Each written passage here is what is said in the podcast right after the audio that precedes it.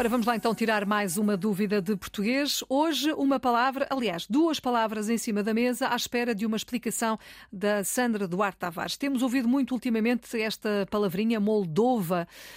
Uh, a questão é, como é que devemos dizer? É Moldova ou é Moldávia? Ambas existem, uma está correta, a outra não está, as duas estão corretas. O que é que a professora tem a dizer sobre isto? Agradecemos em primeiro lugar ao nosso ouvinte. É o Domingos Batista, não Domingos disse, mas Batista, já agora. Sim. Super habitual, não é? Exatamente. Um ouvinte fiel, muito obrigada e nós esperamos que hoje esteja a ouvir a, a resposta. A resposta é. é Já agora deixa-me interromper só para dizer que se não estiver a ouvir hoje, pode ouvir quando quiser na RTP Play, porque estão lá todos os programas. Há sempre muito, muito essa questão: ah, eu não posso ouvir, ou naquele dia não posso, ou então diga-me quando é que isto vai para o ar.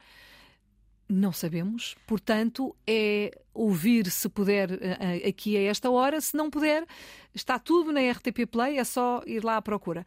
Bom, vamos então. Moldova ou Moldávia? Ora bem, uh, Filomena, a resposta é simples. A única, de acordo com a investigação que eu fiz, a única forma correta de designar este país da Europa Oriental é Moldávia não encontrei em fontes fidedignas a forma. Se alguém diz, dilo incorretamente. A única forma correta é Moldávia, um topónimo relativo, ou, uh, como adjetivo, aliás, como adjetivo significa relativo ou pertencente à Moldávia, que é, como eu referi há pouco, um país da Europa Oriental.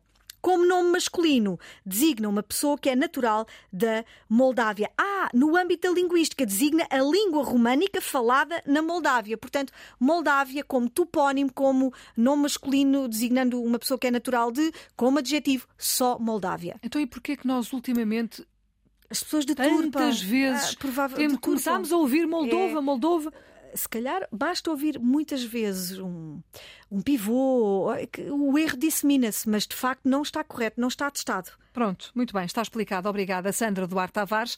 Na ponta da língua estamos aqui todos os dias para tirar dúvidas de português.